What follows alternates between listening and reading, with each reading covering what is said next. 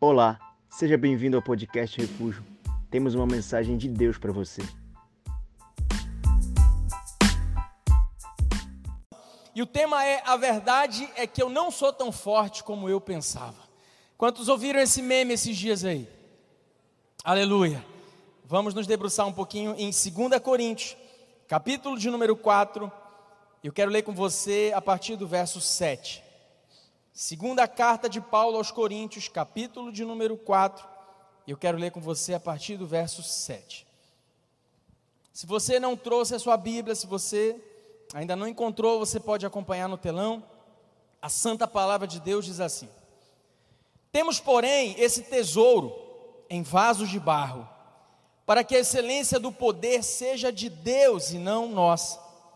Em tudo somos atribulados, porém não angustiados perplexos, porém não desanimados, perseguidos, mas não desamparados, abatidos, porém não destruídos, levando sempre no corpo o morrer de Jesus, para que também a sua vida se manifeste em nosso corpo. Amém. Vamos orar. Obrigado, Paizinho, por essa palavra, Senhor. Teu servo, inspirado pelo teu espírito, escreveu esse texto tão precioso a igreja de Corinto, mas também a igreja do Evangelho Quadrangular e a igreja do Senhor Jesus do dia de hoje. Obrigado porque a tua palavra é viva, a tua palavra é atual, a tua palavra é perfeita, inerrante, Pai. E ela nos capacita, ela nos permite viver, Senhor, o bem viver, ela nos permite ter qualidade de vida. E eu creio que nessa noite o Senhor vai ministrar isso sobre nós, Pai. Que nós sejamos fracos o suficientes essa noite para dependermos da excelência do poder que é do Senhor e não nossa. Portanto, Pai, eu sou esse vaso de barro. Eu não tenho nada para oferecer à tua igreja, mas eu carrego algo. E aquilo que eu carrego, Senhor, é o que tem o condão, é o que tem o poder de alimentar o teu povo. Então, seja o Senhor quem vai falar essa noite aos nossos corações e nós te ouviremos com os ouvidos e o coração muito atentos, Pai. Em nome de Jesus, essa é a nossa oração. Se você concorda, diga amém. Tome seu assento e dê um aplauso lindo a Jesus.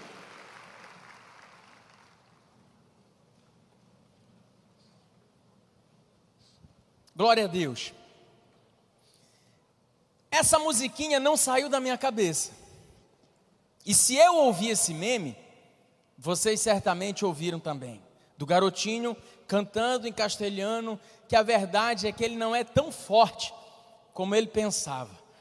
Eu vi muito essa música associada a um clube daqui do estado do Pará, que teve um revés muito ruim essa semana, que se achava forte demais, mas isso é uma outra conversa. E eu fiquei com essa frase. A verdade é que eu não sou tão forte como eu pensava. E o Senhor me levou a esse texto do apóstolo Paulo, em que ele escreve a sua segunda carta aos Coríntios. É muito interessante que exista um lapso temporal entre a primeira carta de Paulo aos Coríntios e a segunda carta de Paulo aos Coríntios. Na primeira carta, a gente vai ver um apóstolo muito mais incisivo, a gente vai ver um apóstolo muito mais cajadada, a gente vai ver um apóstolo muito rígido, muito rigoroso. E na segunda carta, Paulo, ele parece que está muito mais maduro na fé. Existe um bom lapso temporal e Existe um momento em que o apóstolo viveu na Macedônia, entre uma carta e outra, e dentro da teologia muito se discute o que aconteceu na Macedônia, o que houve com o apóstolo Paulo para que ele tenha sido tão transformado dentro, debaixo da graça de Deus. E se no, na primeira carta ele é muito incisivo, ele é muito inflexível, muito rígido, na segunda carta a gente vai ver o apóstolo falar exatamente isso descrever a igreja e fazer uma comparação muito interessante. Ele diz: Olha, nós somos como vasos de barro. E se você parar para pensar o que é o vaso de barro, o vaso de barro ele não tem nenhum tipo de valor comercial. Você dificilmente vai pagar muito caro por um vaso de barro. Talvez você pague caro por um vaso de porcelana, Talvez você pague caro por um vaso adornado com ouro, com alguma coisa do tipo. Mas o barro, via de regra, ele não tem valor. Você nunca vai ver duas nações entrando em guerra, entrando em conflito por causa de barro. Você vai ver conflitos por conta de ouro, por conta de, de petróleo. Você vai ver nações conflitarem, guerrearem por muitas coisas. Você não vai ver conflito por causa de barro. Você para para pensar que o barro, ele em si mesmo não tem valor. O barro, ele precisa das mãos do oleiro para que ele possa se tornar ao fim alguma coisa. O vaso de barro, ele é frágil e ele se quebra facilmente. E o vaso de barro, ele não tem razão de existir em si mesmo. E eu acredito que é nisso, em todas essas coisas o apóstolo pensa, mas principalmente nesse fato de que o vaso de barro, ele não tem uma razão de existir em si mesmo. E é o que ele diz, nós temos essa característica na nossa vida. Nós somos como um vaso de barro. Por quê, Paulo? para que a excelência não seja nossa, a excelência, o poder, a glória e a graça seja daquilo que nos habita enquanto vasos de barro. Então Deus gosta, irmãos, dessa, dessa ideia paradoxal. Deus gosta de contrariar as expectativas do mundo. Deus gosta desses conceitos que vão para muito além da nossa lógica, que vão para muito além do nosso raciocínio. Deus se encanta com esse tipo de pensamento, de que a gente não consegue compreendê-lo. Paulo, quando escreve aos Romanos, ele pergunta: ó profundidade da sabedoria e do conhecimento de Deus, quem é que pode entender? Quem é que pode conhecer o seu pensamento? Então, se eu e você pudéssemos explicar Deus absolutamente em todas as coisas, então ele não seria Deus, ele seria igual a nós. Então, Deus gosta de trabalhar essas ideias e foi pensando sobre isso que eu me debrucei nesse texto e fiquei pensando sobre fraqueza e fortaleza, sobre esse paradoxo. Isso talvez seja muito complexo para nós, porque desde pequenos nós crescemos, alguns nem tanto, outros cresceram um pouquinho mais, e eu nem gosto tanto de você que cresceu muito, mas nós crescemos debaixo dessa ideia de que nós temos que ser forte. Desde pequeno. Ah, muitas vezes o nosso choro ele é tolhido. Muitas vezes a criança não tem nem o direito de ser criança. Quantos já ouviram essa frase? Engole o teu choro. Se chorar vai ser pior. Não quero mais nem um pio. Aí Satanás vem e fala assim: faz um pio, faz um pio, um pio. Aí você faz pio, pum. A gente é tolhido. E aí a gente vai crescendo com essa cultura, essa necessidade de mostrar o quanto nós somos bons, o quanto nós somos fortes, o quanto que nós somos inteligentes. Está aí as redes sociais que não me deixam mentir, você já está cansado de me ouvir falar disso. Na rede social, todo mundo é bom. Na rede social todo mundo manja de tudo. Na rede social todo mundo é bacharel em alguma coisa. Na rede social o cara ele manja de, de, de terraplanagem, ele manja de, de física, ele manja de química. O que você posta tem um sabichão para vir comentar e muitas vezes sem o mínimo know-how mas é necessário a gente produzir conteúdo. Agora você não basta você ser um bom advogado. Agora você tem que fazer vídeos falando assim: você, trabalhador, você tem direito. Você cirurgião plástico não é mais só os teus pacientes, é você dizer, olha, você que tem esse nariz feio, vem, eu conserto a tua face. A gente precisa disso, mostrar e falar que a gente é bom todo o tempo, que a gente é forte todo o tempo. Isso é uma cultura, gente. É uma cultura do mundo. Outro dia, passeando pelas redes sociais, eu vi um cidadão. Irmão, quando eu vi os vídeos desse cidadão, eu percebi que ele é mais engraçado do que qualquer stand-up. É, o nome dele é alguma coisa boçal. Se eu já ouvi, você já ouviu. Irmão, a gente nem empata com ele. Ele é o cara. Meu irmão, ele ensinou o piloto. O piloto não sabia o que fazer com a nave, ele falou: arreda, eu vou assumir. Ele falou assim: eu não sabia nadar. Eu aprendi a nadar num dia, no outro dia eu estava dando aula. Peraí, por isso que está morrendo gente afogada. Eu falei para a água: água, você é minha funcionária. Já viu esse vídeo? Quem ele pensa que é a Cozampa? Meu irmão, o cara é muito bom. Eu fiquei olhando, ele não perdia em nada. O Naldo falou para ele, mano, menos. O Naldo ligou para ele e falou: Cara, você está exagerando na mentira. E eu fiquei pensando sobre isso, cara. Sabe, quando ele nasceu, ele mesmo cortou o cordão umbilical dele. E quando ele fez 18 anos, o exército serviu ele. Ele saiu da casa dele um dia, ele olhou para o sol, encarou o sol, o sol se escondeu, e até hoje esse fenômeno é chamado de noite. Quando ele corta uma cebola, a cebola chora. Eu falei assim: esse cara é demais, irmão. Esse cara é bom demais. Mas isso é uma cultura. A gente tem que produzir a imagem de que a gente é muito forte. E aí Deus vem e diz: Olha, não é muito bem assim. Esse é o padrão do mundo. Olha o que Paulo fala em 2 Coríntios 12, 10. Ele diz assim: Por isso, por amor de Cristo, eu regozijo-me, regozijo-me nas minhas fraquezas. Paulo está dizendo: Eu sinto prazer quando eu sou fraco. Por quê, Paulo? Porque eu, nos insultos, nas necessidades, nas perseguições e nas angústias.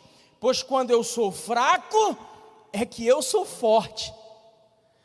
Ah, Peraí, isso aqui vai de encontro a tudo que a gente cresceu aprendendo. Isso aqui choca com aquilo que nós crescemos. Isso aqui choca o Pablito Bossal. Choca. Quer dizer que eu tenho que ser fraco? Sim. Jesus está falando: aquele que quiser ser o primeiro, que seja o último. Jesus falou: aquele que quiser encontrar a sua vida, ele tem que fazer o quê? Perder. É paradoxal. É paradoxal porque no mundo a gente aprende que quem, quem tem poder tem domínio, quem lidera tem que ser servido. E aí vem o Rei dos Reis e Senhor dos Senhores, não para ser servido, mas para nos servir. E aí, numa perspectiva humana, a gente está perdendo, mas do ponto de vista de Deus, a gente está ganhando. Por quê? Porque nós somos esse vaso de barro. Nós somos, nós somos algo comum, sem valor, ordinário, corriqueiro, transitório, sem valor, sem preço. É o que a Bíblia diz. Desculpa se você escutou uma teologia diferente, que diz para você que você é o ponto fraco de Deus, que de Deus você é o centro. Não, desculpa. Hum. Essa pregação não vai estar no Netflix, mas ela é bíblica. Paulo está dizendo que nós somos vasos de barro. Por quê? Porque a excelência do poder não é nossa. Paulo está dizendo a gente tem que aprender a ficar feliz quando a gente se sentir fraco, quando a gente se sentir o menor. E talvez essa seja a maior batalha que a gente precisa vencer contra a gente mesmo. Talvez esse ser seja exatamente o ser que Jesus mandou negar. E ele falou: Olha, quem quiser me seguir, venha, mas antes, negue você mesmo. Por quê? Porque o você mesmo é alguém que quer ser forte. O você mesmo é alguém que quer ser reconhecido. O você mesmo é alguém que quer aplauso. É alguém que quer ser muito bom. E a lógica de Deus desafia a lógica humana. Então eu fiquei pensando sobre essa perspectiva divina, de que o fraco tem que bradar ser forte, para que o destaque seja do tesouro que nós carregamos e não do vaso de barro que nós somos.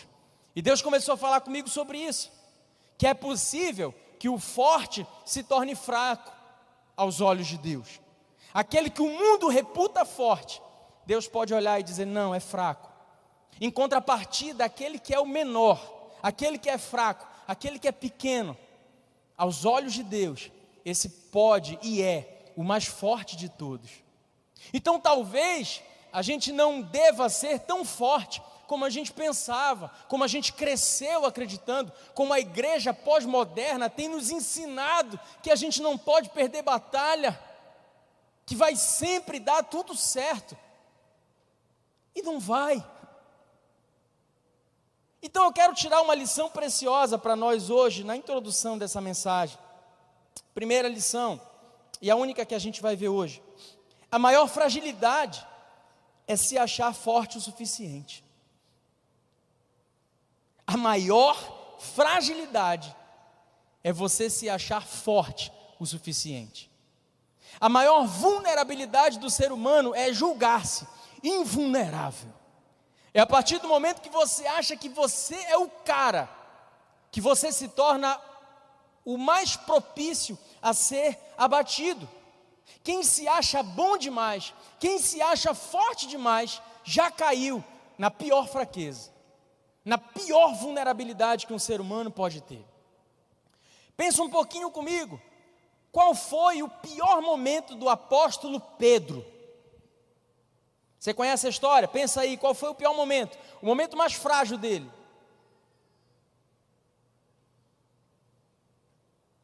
No capítulo 22 de Lucas, Jesus chega a, diante de Pedro e no verso 31, Jesus fala algo precioso. Jesus começa a falar para ele: Olha, Pedro, você vai enfrentar algumas batalhas. Satanás ele está cirandando. Satanás ele está tentando te passar na peneira.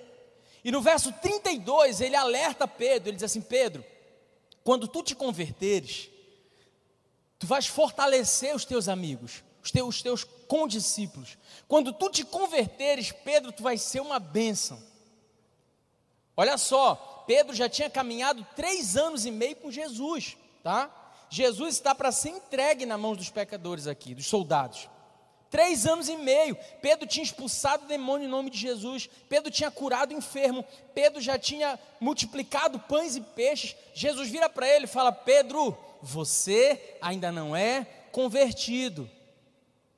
O que você faria, minha ovelha, se Jesus dissesse isso para você? Você que tem 10 anos de crente na cara, 15 anos de crente na cara. Jesus aparece para você hoje assim, meu filho amado. Quando você se converter, se o teu líder fala isso para ti, se o teu pastor fala isso para ti, irmão, para quem é crente de verdade, essa é a pior ofensa que tem. Você dizer para alguém assim, cara, vai te converter. Isso é tenso. Jesus está falando para Pedro: Pedro, você ainda não é convertido. O que você faria diante dessa sentença declaratória de Jesus? Você pararia para pensar? Você choraria na cama, que é lugar quente, em posição fetal? Eu faria provavelmente isso. Sabe que Jesus, sabe que Pedro fala para Jesus no verso 33? Senhor, eu estou pronto. Hã? Pedro, Jesus está falando para ti que está tudo errado ainda. Você não reflete, você não pensa, você não chora. Você vira para ele de Jesus: Eu estou pronto, estou pronto para morrer contigo. E Pedro, ele, ele, ele cai exatamente nisso que nós estamos falando. A pior vulnerabilidade é você se achar invulnerável. Jesus, eu estou pronto, eu sou bom demais. Ó, oh, Jesus, deixa eu te falar, eu estou preparado para enfrentar o que eu tiver que enfrentar. Pode contar comigo. Cara, como alguém consegue dizer isso olhando nos olhos de Jesus? Pedro estava iludido acerca de si mesmo. Só que que bom que Jesus nunca se ilude com a nossa ilusão. Aí Jesus vira para ele e fala: Pedroca, ô oh, Pedro, sempre tu, fofinho, sempre tu, Pedro. Pedro, deixa eu te falar um negócio. Ainda antes que o galo cante três vezes, Pedro, você vai me negar. Então, assim, fica sossegado, eu já estou te avisando isso, Pedro, para que você saiba que eu sei que você não é tudo isso. Então, a fragilidade de Pedro, ela estava em se enxergar forte. Essa foi a grande fragilidade dele. É isso que nos coloca em xeque muitas vezes, não termos uma percepção de quem nós somos. Já dizia o filósofo: conhece-te a ti mesmo. E talvez esse seja o maior de todos os saberes, o saber de si. E aí eu pergunto a você, minha ovelha: você sabe de si? Você se conhece, mas não aquele ser que você é no Instagram. Você se conhece quando ninguém está te vendo. Você se conhece longe dos scripts sociais que você vive? Rousseau dizia isso, nós somos eternamente sós, e quando estamos em sociedade, nós vivemos um script. Você se conhece? E qual a imagem que você tem de si mesmo? Porque essa foi a ruína de Pedro, achar-se pronto. Jesus está orientando ele, e ele diz: Jesus, espera aí, está amarrado em nome de Jesus, Jesus, isso aí que você está falando. Eu estou pronto. Não, não estava pronto. A fragilidade dele estava em se enxergar forte o suficiente. Sabe, o livro de Juízes, ele conta a história de alguém que nasceu para ser um herói sobre Israel. Ele conta a história de um menino que o nascimento foi precedido pela visita de um anjo. E o Senhor tinha projetos para ele. Era um tempo de vergonha sobre Israel. E o Senhor havia levantado diversos juízes para julgarem sobre Israel. E esse menino tinha uma promessa da parte de Deus: ele haveria de ser herói. O nome dele apontava o seu destino, Sansão, que significa literalmente pequeno sol. E eu acredito que de fato esse menino tinha nascido com esse objetivo de brilhar. Mas de herói, Sansão se tornou um palhaço na mão dos filisteus. E existe um texto em Juízes, irmão, que eu acredito que é um dos textos mais tristes de toda a Bíblia Sagrada. E eu quero que você leia comigo, está em Juízes, capítulo 16, verso 20. E esse texto retrata um pouco dessa falsa percepção de quem nós somos, dessa visão de invulnerável que muitas vezes a gente tem da gente mesmo. Juízes 16, 20 diz assim: E disse ela: os filisteus vêm sobre ti, Sansão. Tendo ele despertado do seu sono, disse consigo mesmo: Sairei ainda esta vez como antes e me livrarei, porque não sabia ainda que o Senhor já tinha se retirado dele. Os filisteus estão vindo atacar, e Sansão está autoconfiante Sansão acredita que ele é invulnerável. E ele diz: Eu sairei e vencerei outra vez. Eu sempre venço. Eu estou acostumado. Eu já matei mais de mil com uma queixada de burro. Eu sou o cara. Eu sou forte.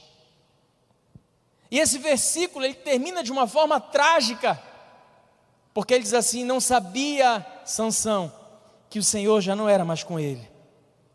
Eu vou vencer, eu sempre venço. A nossa maior fragilidade está em nos acharmos fortes demais. É aqui que o forte se torna fraco. Sansão não sabia que sem a excelência do poder, do tesouro que havia dentro dele, não tinha vitória. Então, olha só, deixa eu te mostrar alguns pontos aqui que nós no nosso afã, no nosso desejo de sermos fortes, nós podemos viver essa traição com nós mesmos. Quando é que o forte se torna fraco? Primeiro, quem se acha forte tem a confiança de não precisar de ninguém. Esse é o grande problema. Porque quando você se acha forte, você se acha bom demais.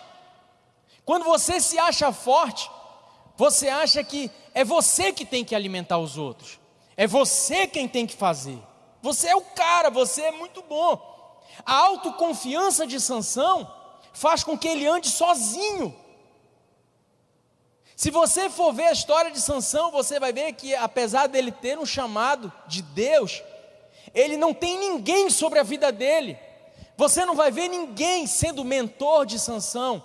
Você não vai ver Sansão ouvindo a voz nem do seu pai. Quando ele decide se relacionar com uma filisteia, o pai dele questiona e diz: Filho, será que não tem no meio do nosso povo uma mulher? E ele diz: Pai, eu quero aquela mulher, os meus olhos quiseram aquela mulher. Em outras palavras, eu não estou nem aí para aquilo que o Senhor tem para dizer para mim. Então, a autoconfiança, ela pode nos fragilizar, porque quando estamos autoconfiantes, nós acreditamos que podemos caminhar sozinhos. Nós acreditamos que nós não precisamos de ninguém. Esses dias uma discípula postou Provérbios 18:1. Eu acho muito interessante esse texto de Salomão, porque ele diz assim: ó, quem se isola busca interesses egoístas e se rebela contra a verdadeira sensatez. E eu sempre traduzo esse texto. Sabe o que Salomão quis dizer? Quem se isola é um egoísta burro. Salomão, mas nós não podemos escrever isso. Ah, então escreve aí: quem se isola busca seus próprios interesses e se afasta da sensatez. Mas o que ele está dizendo é isso: quem anda só é um egoísta burro, não é sábio, vai viver e vai cair. Você não vê Sansão caminhando com mentores, provavelmente porque ele não entendeu aquilo que Deus tinha dito desde Gênesis: não é bom só. Talvez porque ele não tenha entendido aquilo que Salomão tinha dito em Eclesiastes 4:9: é melhor serem dois do que um. Todos os grandes homens de Deus tiveram mentores, tiveram profetas. Isso foi chave para que Davi pudesse continuar a sua caminhada com Deus, ter um Natã com autoridade para confrontá-lo. Moisés teve Jetro para lhe indicar o caminho. Timóteo teve Paulo, Tito teve Paulo. E como é que ainda tem gente que não acredita nisso? em autoridade espiritual, em cuidado da parte de Deus. Pastor, mas o meu líder é Jesus Cristo. Para com esse papo furado. Você sabe que Jesus não vai se materializar e te mentorear. Sansão caminha só, ele segue o seu próprio coração. Você precisa de alguém para cuidar de você, irmão. Como eu preciso de alguém, eu vou fazer 20 anos servindo a Jesus, cara. O maior erro seria o dizer: ah, eu não preciso. Eu estou pedindo para pessoas cuidarem de mim sempre. Eu não posso ir, eu não posso dar um passo sem que a minha liderança me abençoe. Eu não tomo decisões da minha vida sem ouvir meu pastor, meus meus mentores. Eu não faço isso. Por quê? Porque eu sei que eu sou fraco. E aí eu pergunto para você: quem mentoreia você? Quem é profeta sobre a tua vida? A quem você presta contas? Porque caminhar sozinho é um sinal de autoconfiança. Quando você diz eu não preciso estar numa célula, você está dizendo para Deus: Deus, eu não quero teu cuidado. Ah, eu não acredito em discipulado. Então você está negando a própria Bíblia. Porque a Bíblia toda é pautada em discipulado, fofo. Sabe, eu lembro há 20 anos atrás, quando nós começamos a entender sobre discipulado. Eu lembro que eu precisava de pessoas para me discipular. Eu, eu pedia, eu procurava homens de Deus e assim: Você pode me discipular? Você pode cuidar de mim? Você pode liberar a palavra sobre a minha vida? Sabe, eu, eu apesar de não ser todo mundo que põe a mão na minha cabeça, isso é algo que eu tenho muito certo.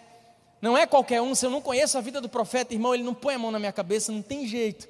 Mas se eu conheço, eu quero esse fluir. Isso não quer dizer que eu vá sair igual o crente piolho, de cabeça em cabeça, pulando. Não, mas eu sei quem é voz de Deus na minha vida. Porque eu entendo que essa autoconfiança ela é prejudicial para nós.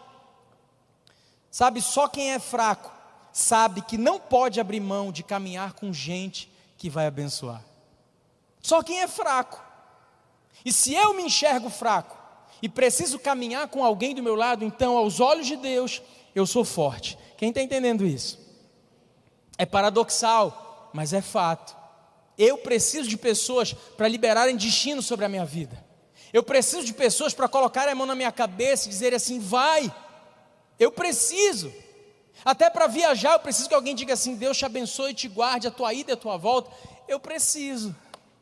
Você é bonzão? Tudo bem. Se você é o, é o João sabonetão, cheirosão, ótimo para você. Eu não sou. Eu preciso dessa dependência. Sabe, em Provérbios 24, 6, Salomão diz: Com conselhos prudentes tu farás a guerra, e a vitória na multidão de conselheiros. Você tem conselheiros sobre a sua vida? Quem são os teus conselheiros? Sansão andou só e deu no que deu. Quem te aconselha? Quem, para quem você arranca a tua alma de dentro de você? Para quem você pode pegar aquilo que está no teu interior e colocar sobre a mesa e dizer: olha, está aqui, eu sou isso aqui. Só quem é fraco, o suficiente, entende que precisa caminhar com gente para abençoar. E aí, se você não caminha com ninguém, você precisa fazer essa autoavaliação. Talvez porque você perdeu a simplicidade. Talvez porque você não investe em relacionamentos. Pessoas não conseguem chegar até você. Você é um construtor de paredes e não de pontes. Talvez você seja um ingrato. Talvez o teu sucesso afastou as pessoas de você. Talvez você seja alguém chato. Já se perguntou isso? Quem sou eu? Você já se avaliou? Porque é fácil pra caramba a gente avaliar líder, a gente avaliar pastor, a gente está sendo todo o tempo avaliado, mas você já se avaliou? E aí eu pergunto para você, lindão, é fácil te liderar? Florzinha de Jesus, é gostoso te liderar? Ou é um martírio?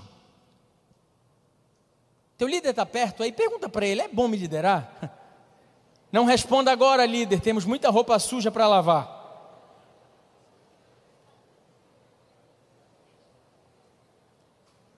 Fala uma coisa para você mesmo, assim, botando o dedo no teu peito, assim, com autoridade.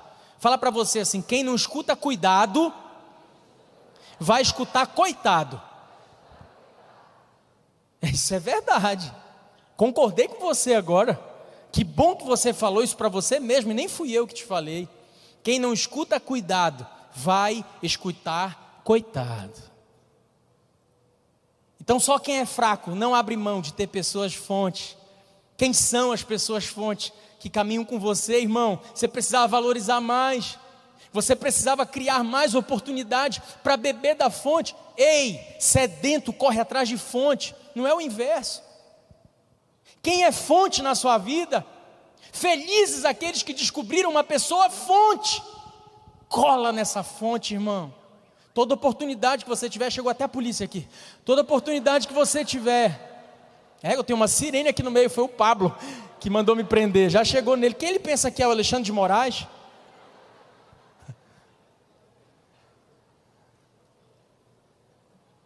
Não, estraguei minha palavra.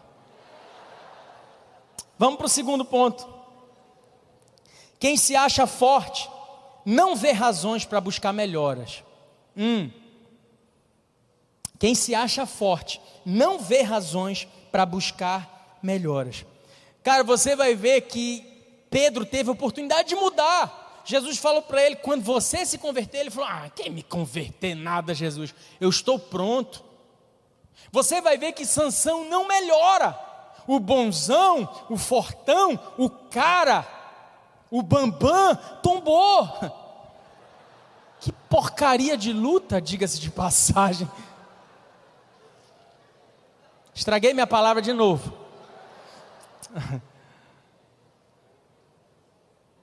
Sabe, ele teve a oportunidade de melhorar, ele teve a oportunidade de aprender com os próprios erros. Você não vai ver Sansão buscar melhorar, cara.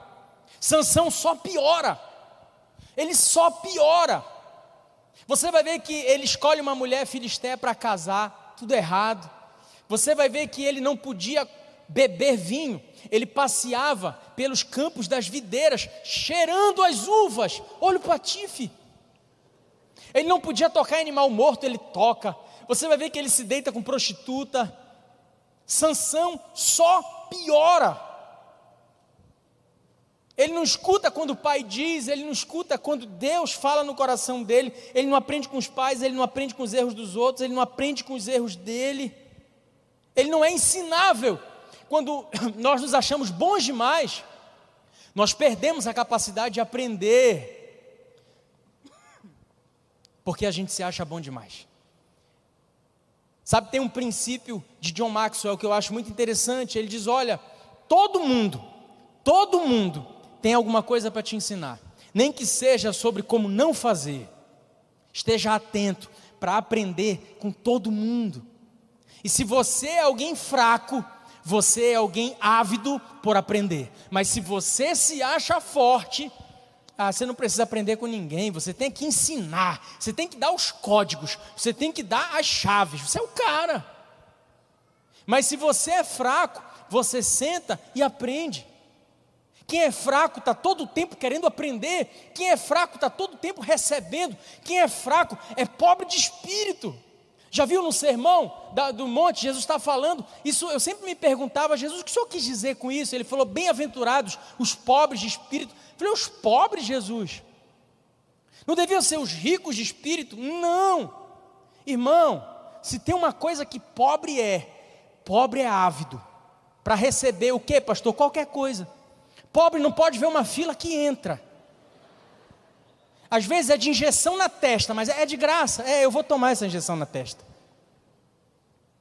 Uma vez o cara se encontrou, ele era pobre, ele se encontrou com um cara, o cara tinha, um bol, tinha uma coisa no bolso, ele falou assim: me dá, assim, me dá cinco conto aí. O cara falou: não, não tenho. Ele falou: me dá uma menta então. Ele falou: não, não tenho. O que é isso no teu bolso? Ele falou: é meu colírio. Dá duas pingadas aqui para mim, por favor. O cara quer qualquer coisa. O rico vai para o aniversário, ele é elegante, ele até quer e passa aquele finger food, ele, não, obrigado, estou satisfeito.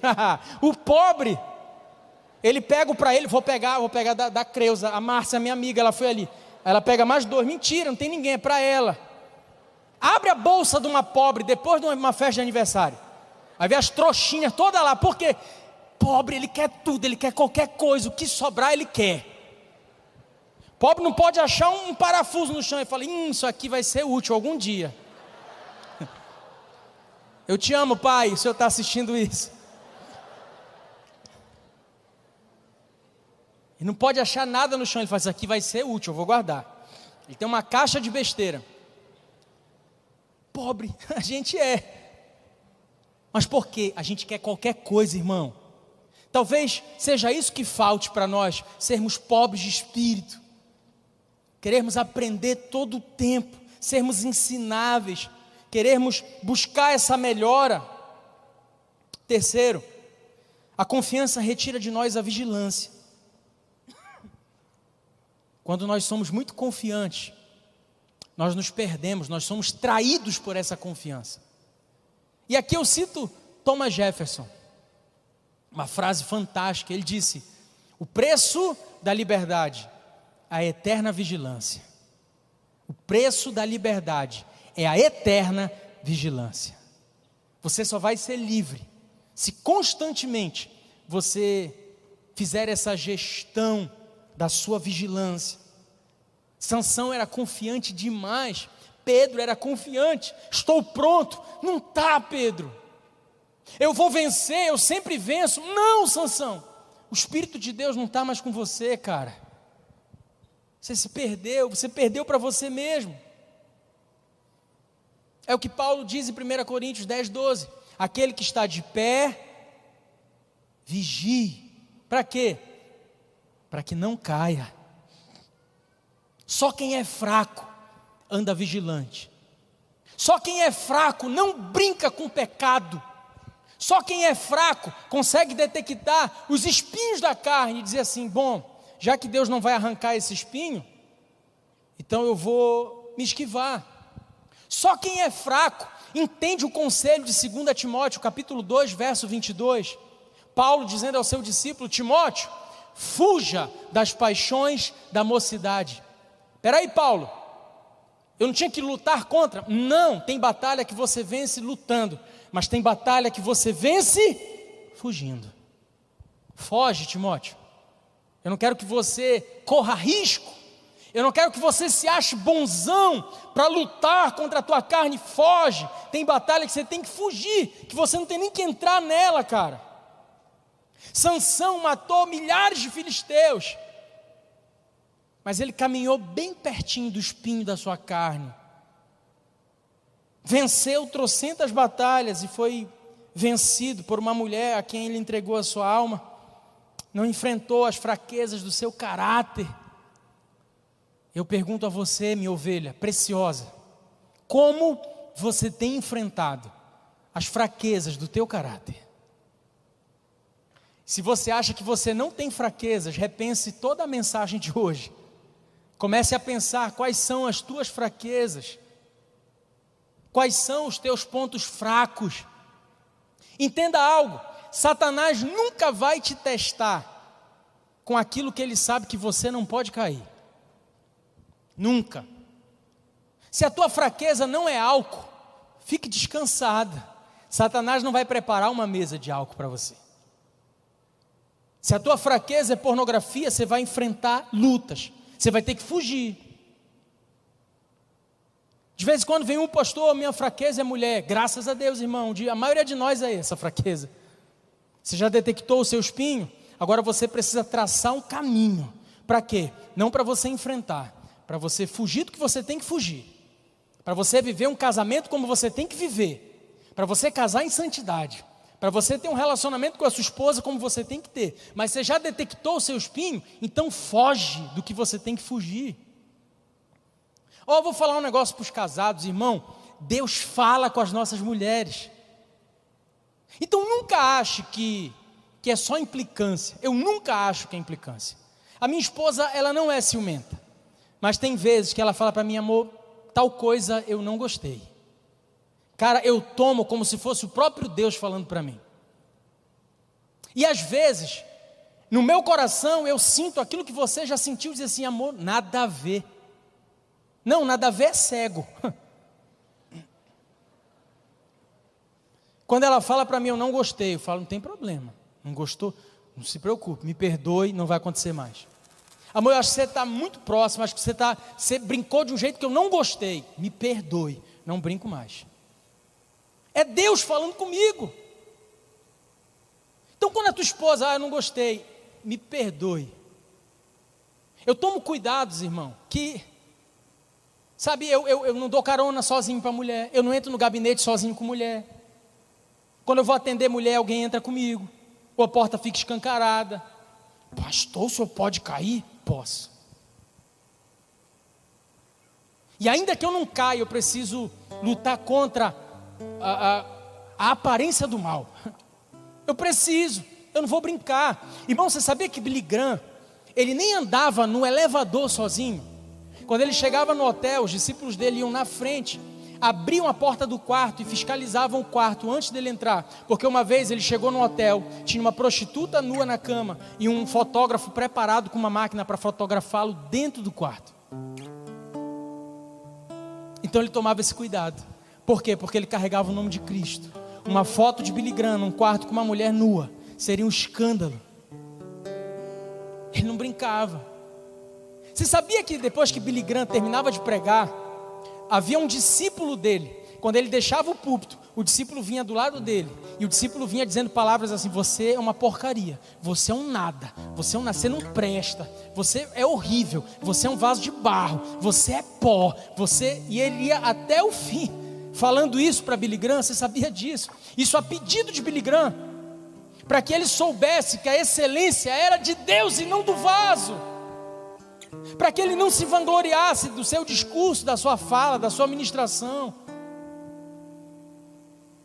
Ele queria de fato ser fraco para poder ser forte. Então, irmão, a tua mulher implicou. Ai, pastor, isso nunca aconteceria, só se tu virou cochó. Mas se tu não virou, pode acontecer. Pode acontecer. Pode voltar o apelo, eu vou voltar para o apelo. Uma fraqueza não dominada pode ser a razão da sua queda. Uma fraqueza que você não é diligente contra ela pode fazer você perder a eternidade, minha ovelha. Uma fraqueza que você despreza, que você se acha forte demais, que você se acha bom demais. Eu tenho controle. Então eu posso flertar com o pecado. Todo pecado é precedido por uma tentação. E aí Sansão descobre que ele não era tão forte como ele pensava. Ele descobre que o forte, aos seus próprios olhos, se torna um fraco aos olhos de Deus. se achar forte demais foi o que motivou a ruína de Sansão. A sua vulnerabilidade foi achar-se invulnerável. E sabe, quando a aliança de Sansão com Deus é quebrada, ele é tomado pelos filisteus, eles atravessam seus olhos, cortam seu cabelo, que era o símbolo da aliança dele com Deus, era o nazireado. Prendem as suas mãos, os seus pés. Sansão é levado agora para empurrar moinhos. De herói a entretenimento. E ele está com os olhos vazados, cabelo raspado. Acorrentaram as suas mãos, mas ninguém pode acorrentar uma alma. E ele está ali, sendo motivo de chacota. E ele diz para Deus em Juízes 16, 28: Senhor, eu peço que tu te lembres de mim. Ele só faz essa oração. Lembra de mim, Senhor. Eu fico tentando imaginar o que, que Deus responderia para Sansão, expressamente, se ele fosse responder a esse pedido. Agora, o fortão, o corajoso, o valente, aquele que disse: Eu vou vencer porque eu sempre venço. Agora, o ego dele foi a sua ruína. Está vivendo os piores dias da sua vida, longe da promessa, longe do chamado. Uma oração, uma oração. Quando ele pega toda a sua força e se vê fraco, e ele diz para Deus: Senhor, lembra de mim. Eu não posso, eu perdi. Eu tentei levar minha vida do meu jeito, e eu vi que ao invés de ser forte, eu era fraco. Isso me faz lembrar um testemunho de Benihim, numa das primeiras vezes que ele foi pregar a uma grande multidão. E ele conta que ele estava muito nervoso e ele foi ler a Bíblia, ele não achava o texto.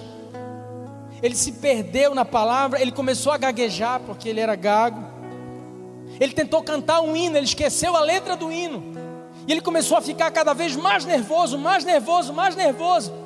E ele conta que ele disse assim para Deus: Deus, eu não posso eu não consigo. E quando ele falou isso, ele ouviu o Espírito Santo dizer para ele: Isso era tudo que eu precisava ouvir de você, que você não pode. Agora você vai ver o que eu posso fazer, Benny. E quando ele disse isso, ele disse que ele viu a nuvem de Deus entrando naquele ginásio. E a glória de Deus começou a encher aquele lugar e as pessoas foram sendo cheias do Espírito Santo. Começaram a falar em novas línguas, começaram a cair no chão. E ele entendeu que muitas vezes o que nós precisamos fazer é dizer para Deus: Deus, eu não posso. Deus, eu não sou tão forte como eu pensava. Deus, eu sou fraco. Eu queria descobrir o que o Senhor pode fazer com alguém fraco como eu. Lembra de mim, Senhor. Lembra de mim. Eu sei que eu achei que eu era forte. Isso me fez fraco. Será que o Senhor pode lembrar de mim? que Deus teria pensado no seu coração, irmão? Sansão, eu nunca esqueci de você, filho. Quem foi que te disse que eu esqueci? Como eu já disse através do profeta Isaías, será que pode a mãe esquecer do filho do seu ventre que ainda mama, de forma que não se compadeça? Mas ainda que essa mãe viesse a se esquecer dele, eu todavia não me esquecerei de ti. O que Deus teria dito a Sansão, filho? Eu nunca parei de falar. Foi você que parou de me ouvir. Eu continuo aqui, Sansão. E quando Sansão faz essa oração, irmãos, ah, trouxa de quem acha que Antigo Testamento não tem graça. A Bíblia diz que o cabelo de Sansão voltou a crescer. Sabe o que era isso? Aliança sendo reconstruída. Deus respondendo a um coração quebrantado e contrito, o qual ele jamais desprezará. É quando nós baixamos as nossas armas e dizemos para ele: Deus, eu sou fraco. Sabe, aceitar Jesus é simplesmente você dizer para Ele: Jesus, eu preciso de um Salvador. Eu não posso salvar a mim mesmo. Eu não posso ir até o Pai se não for pelo Senhor. Batismo é dizer: eu não quero mais ser esse ser miserável. Eu preciso morrer e eu preciso que nasça agora um ser dependente de Ti. Fique de pé. Sabe, eu quero convidar você essa noite a largar no chão as tuas armas. Você sabe quando verdadeiramente eu me converti, irmão? Eu fiquei um ano frequentando célula. O ano inteiro de 2004, lutando com Deus, lutando, fugindo. Depois, durante uns bons anos, eu fugi do chamado. Eu nunca quis ser pastor.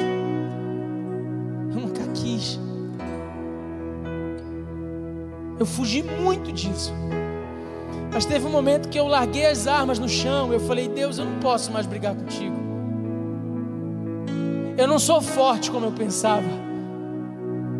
Eu preciso de ti. Eu preciso do teu plano, do teu propósito. Eu preciso que o Senhor entre na minha vida. Eu tentei levar minha vida do meu jeito e eu só quebrei a cara. Eu não aguentava mais brigar contra Deus.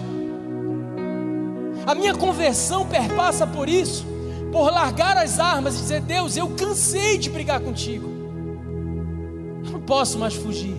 A minha religião não me preencheu. O que eu frequentava de domingo a domingo não me preencheu. Tudo que eu fiz até hoje não me preencheu. O que o Senhor pode fazer com essa fraqueza que eu sou? Eu sou fraco. Eu preciso de Ti. Só um fraco é capaz de reconhecer que precisa desesperadamente de um Salvador. Tomara que essa noite tenha fracos me ouvindo aqui hoje.